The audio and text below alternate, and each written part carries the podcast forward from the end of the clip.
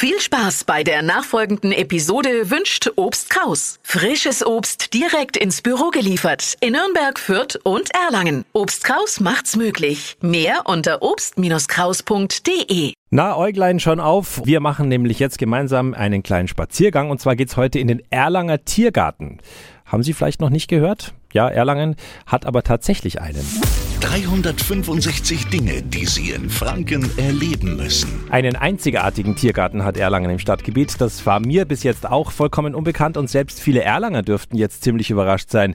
Sandra Kastner vom Stadtmuseum Erlangen. Also das haben wir auch eher zufällig festgestellt, als wir uns mit Kunstwerken befasst haben, die in Erlangen im öffentlichen Raum herumstehen. Und dabei ist uns aufgefallen, dass dort überdurchschnittlich viele Tierfiguren zu sehen sind.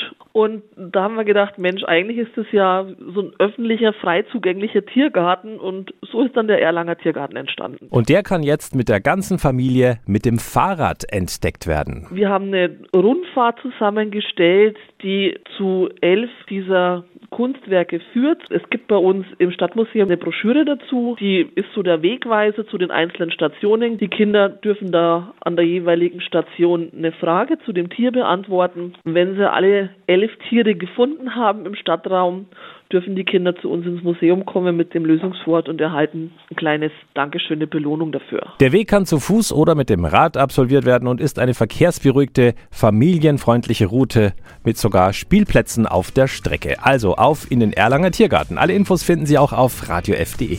365 Dinge, die Sie in Franken erleben müssen. Täglich neu in Guten Morgen Franken um 10 nach 6 und 10 nach 8. Radio F.